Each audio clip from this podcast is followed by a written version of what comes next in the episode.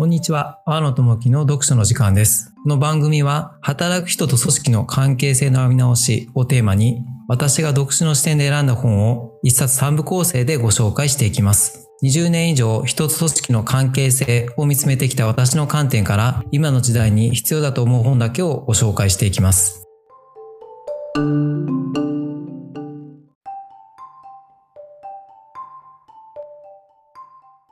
どうもおはようございます。おはようございます。阿波野智樹の読書の時間、えーいよいよ24冊目に入る今回ですね。はい。よはい、本日もよろしくお願いします。ろしくお願いし。ますす。阿波野です。よろしくお願いします。24回。はい、えー24回ですよ。結構来ましたね。本当に。24ですよ。20確かにそうですね。懐かしい。ありましたね、そのドラマ。ジャック・バウアーでしたっけ？はい。なんかちょっと違う。なんとなく、まあ、まあでもそんな感じですよ。僕見てないんですけどね、それこそ。見てない。はい。いや、24まで来ましたね。おめでとうございます。そうですね。はい。ありがとうございます。うんまあ、今回はちょっと扱う本は最初にご紹介すると、読んでいない本について堂々と語る方法っていう本です。すごいタイトルだよね。そうですね。ピエール・バイヤールさ堂々となん。堂々と語れって、うん、そうですね。ピエール・バイヤールさんっていうあのフランスの大学の教授なんですけど、うんうんうん。堂々と語れって言ってます。は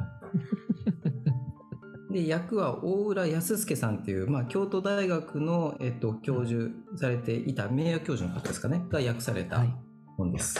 はい。うーんよくこんなタイトルの本を阿野智樹が選びますねって思うよね。そうなんですよね。なんですけど、これって第23巻に扱ったの、えっと、勉強の哲学っていう千葉雅也さんの本の中に、はいというか千葉雅也さんの本の中に他の本にも出てくるんですよ。このピエール・バイヤールさんのこの、はい、読んでない本について堂々と語る方法。うんこれ読んだ方がいいよっていうおすすめで出てくるんで、なんだろうと思って選んだのが今回ですね。なるほどね。そうそうそう。その流れね。そうなんですよなんかさ、このタイトルをね、聞いたときに、うわ、めっちゃ俺だって思っちゃったのよ。あ、星野さんが。うん、俺だと。俺だ。阿野智樹の読書の時間で、どんだけ読んでない本について堂々と語っているか、また、ここで得た知識を他の場所でさも読んだかのように堂々と語っているかって思ってさ、それね、今回扱う本的に言うと最高のスタイルですよ。最高のクリエイティブな。はい、きっとね、この読書の時間番組の視聴者の方々、リスナーの方々も同じですよ。読んでる人少ないと。そうですね。うん、全然そうだと思います、ね。でもそれでいいんだっていう。はい。そうそう。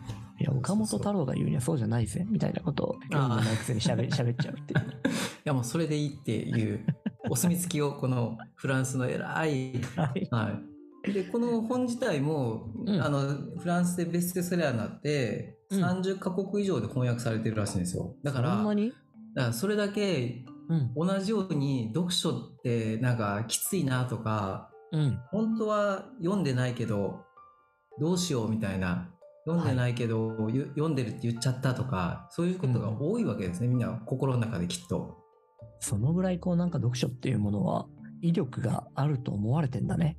そうですねうん多分、うん、教える学校とかね教える側大学とかそういうのがこう自分たちの権威を高めるためにやってるのかもしれませんし真面目だからそうなるのかもしれませんし。でもそれを読まずに堂々と喋れって、それで OK だって言われるのは、だいぶ背中押される感じがしますけどね。そうですね。でもこの本書の冒頭にもあの、うん。読書に対する3つの規範があると。でそれはまあ間違ってますよルールがあってそれを方向転換した方がいいんじゃないかっていうのがこの本なんですけど3つは1つはってどんなの？規範。うん。なんかね3つあって1つが読書義務。これはまあ読書っていうのは神聖なもので要するに教養がある人はちゃんといい本を読んでなきゃいけませんよっていうはいなんか考え方。なんかないですかそういうのなんかるあるある、超ある超ある。一日何もしなくても本読んでたら、あちゃんと一日を過ごしたって思う。ありますよねそういうのねある。ありますよね。なんかこう、立派なものだみたいなのありますよね。読書って、本って。はいはい。が一つ。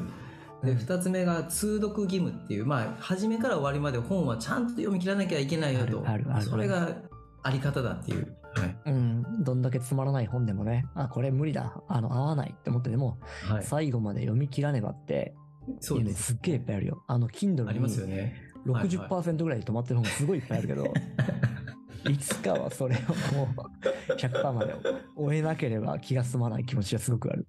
でもなかなかできなくないですか？なんか。全然できないね。できないですよね。で、こう、よく積んどくみたいな感じで溜まってくるんですよね、多分ね、それがね。で、最後3つ目が本について語る規範。うん。こう、なんか本について語るんだったら、ちゃんと読んでなきゃいけないよと。うん。読んでなきゃ語っちゃいけないよっていう。で読んでない本については、なんか意見求められても言っちゃダメですよっていう規範があるっていうんですよ。あるね。はい。知らないくせに言うな、みたいな。はいはい、あるね、あるね。漫画とかでもあるよね。ああ、漫画とかはあるかもしれないですね、確かにね。どれだけ、どれだけ読んだかとか、なんか深読みしたかみたいな、そういう、競う感じはありますよね。そうそう、スラムダンク、えー6回読み直してますみたいな話。ありますね、確かに。確かに。あの場面はとか、なんかこそうそうそうそうそうう、ありそうです、そこついていけないと寂しくなっちゃうっていう、そうなんかしちゃうっていう。ちょっとマニアックなね、そういう楽しみ方もあるかもしれないですけど、なんかこの3つについて PL バイアルさんは、いや、そんなことしなくていいですよって、そんな風に考えなくていいですよって、もっともう自由に読書して、むしろ、あの、PL バイアルさん自身もやってるんですけど、読んだ本から自分で勝手に創作すりゃいいじゃんって言ってるんですよ。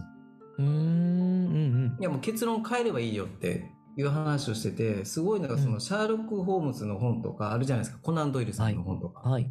アガサ・クリスティってあの推理小説、僕もちっちゃい頃読んだことあるんですけど、うんだからその推理小説って決まってるじゃないですか。こう話があって最後誰が犯人でみたいな、それさえも変えちゃってる本を作ってるんですよ、このピエール・バイアルさん。え、うん。か勝手に、いや、それアガサ・クリスティの言ってること違うよねって本を書いちゃってるらしいんですよ。本当はこの人が殺人犯だみたいな、いう本を書いてる人なんですよね。あ、面白いね。映画監督のさ、はい庵野さんがやってる、シン・ゴジラとかさ、あシン・ウルトラマンとかさ、あ、あの、新しい解釈で、新エヴァンゲリオンもそうだけど、うんああいう新解釈っていうものをうん良しとしてるってことだね。まあそう、まさにそうだと思いますね。同じ感じだと思います。そうそうそうそう。うんうんうんうんうんクリエイティブ。うん。で、それが読書だ、教養だっていうふうに、この方は言っている感じです。でもその場合さ、その新解釈するためには結構読んでるよね、きっと。多分。そうなんです。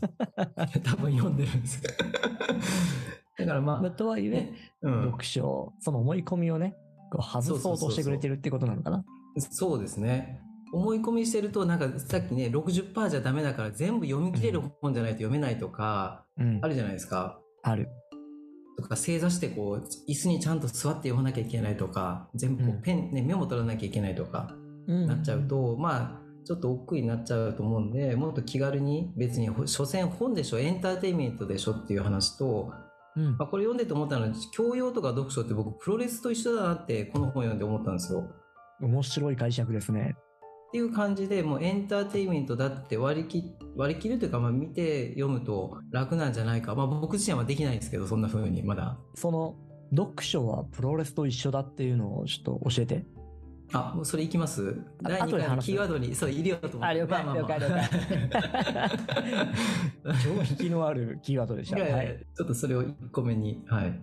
なんで、まあ、キーワードとしては、読書と教養はプロレスであるっていうのは1つ目。うーん。で、2つ目のキーワードは、教養、読書とは、本と距離を取ることである。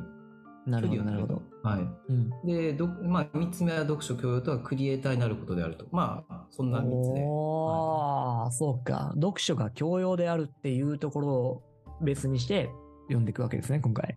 そうですね。一旦もうたくさん読書をして知識がある教養人みたいなちょっとちょっと無理やりそこはつなげさせてもらって。はい。うんうんうんうん。はいい、やいや、いいと思う、いいと思う。そうだよね。うん。なんか、そういうのあるよね。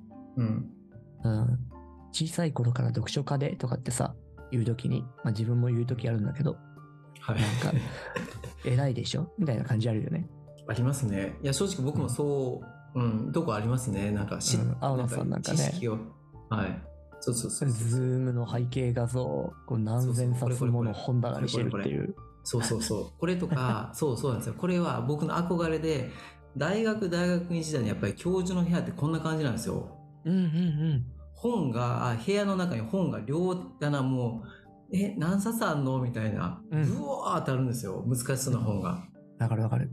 そうそうそうそう。まああれも教養で固めてる、あれです。権威で固めてるっていうか。いい方ね。そうそうそう。でもねやっぱり自分の中でそういうのがあって、うんそう、こういう背景にしたり、なんか読書っていいぞって言いたいんですけど、ピエール・バイヤルさんは読書は有害性もありますよ、みたいな話はしてますね。うーん。なんかちょうど今回さ、収録の前にね、はい。息子の話をしてたじゃないですか。ああ、そううちの息子がはいはいはいはい。3歳、まだいかない、2歳半ぐらいだけど、すごい言葉を喋り始めたっていう。うん、うん。で、その時に阿野さんが、あー言葉を喋り始めるといいですよねと言いつつも、言葉を覚えるっていうのは、えー洗脳されるってことですからねって言った後に、ああ、これが教養を持ってるものの言葉かって思ったからね。いやいやいやいやいやこれね、その最近あの読んだ、その前23回で扱った千葉雅也さんのあの本の内容そのまま、はい、使わせてもらってるだけです。ちゃんと理解してくれるのが抜きにしてその通りだなと思って、使わせてもらってるだけでございます、そう今俺は子供をね、言語によって洗脳しているんだなって、はい、改めてまた今しめが一つ増えました。勘弁してください。思ってもないこと。ね、全然いいことだと思いますよ、成長。はい。でまあ最後、まあ、1回目目の最後としてはその読書って何だって結局ピエール・バイレーさんが言いたいのは自分について語ることですよって別に本についてか学ぶと知識を得るとかうん。本に詳しくなるとかじゃなくて結局突き詰めるとうん自分について語ることになりますよって言ってるんで、まあ、この読書の時間も結局そうだと思うんですよね。本の力を借りて、まあ、僕とか星野さんの思ってることを語ってることになると思うんで感じてるこ価値観とか。いや、そうなんだよね。ちなみにア野さんってさ、本読んでる時って、うんはい。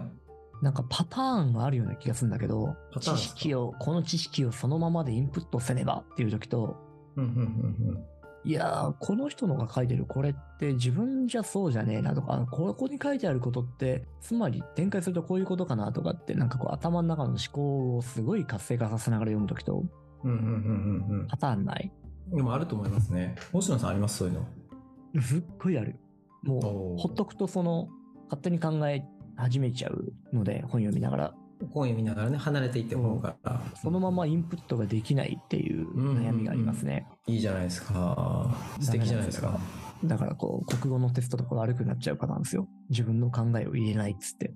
ああ。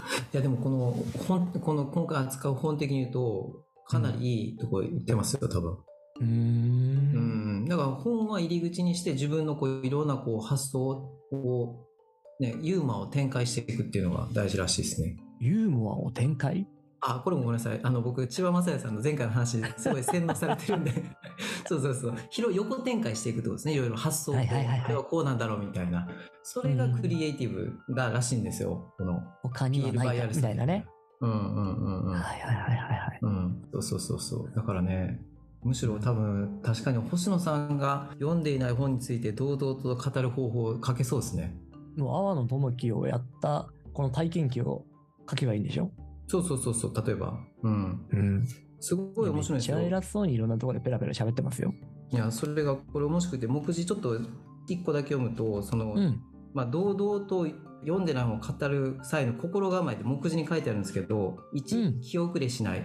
うん。2、自分の考えを押し付ける。3、本をでっち上げる。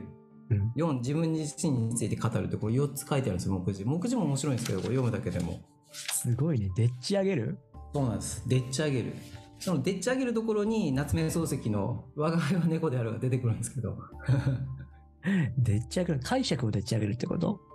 でっち上げたあ話を、まあ、その夏目漱石の中に出てくる登場人物の一人がその本読んでない本をあの勝手に作っちゃうっていう場所があるんですよ。僕も知らないんですけどあったらしいんですよ。でそれを使ってその話を事例にでもそのでっち上げた話ってずれてるわけじゃないよね実はと。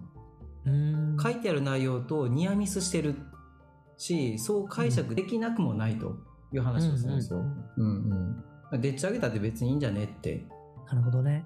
なんかさ、今聞きながら思ったのがね、なぜでっち上げるんだろうって思ったところなんだけど、うんうん。多分そこで話そうとしている自分の論を補強する材料としてでっち上げるんだよね、きっとね。うんうんうんうんうんうん。うんで、それを、そそれが材料として有効になるのは、その本に書かれている内容が自分がこう展開したい論の周辺にやっぱり関わるからだし、うん。でプラスその本を出すことによって相手が、その本の中に書かれている文脈を思い出せていて、うん。その文脈を使って理解を促進させようとするからなのかなってちょっと思ったんですよ。えーっとちょっとなんか分かりにくいこと言ってんな。いや、わかりますよ。わかりますよ。わかりますよ。えっと、例えば、小麦、小麦よ。小麦？小麦、グルテン。うん。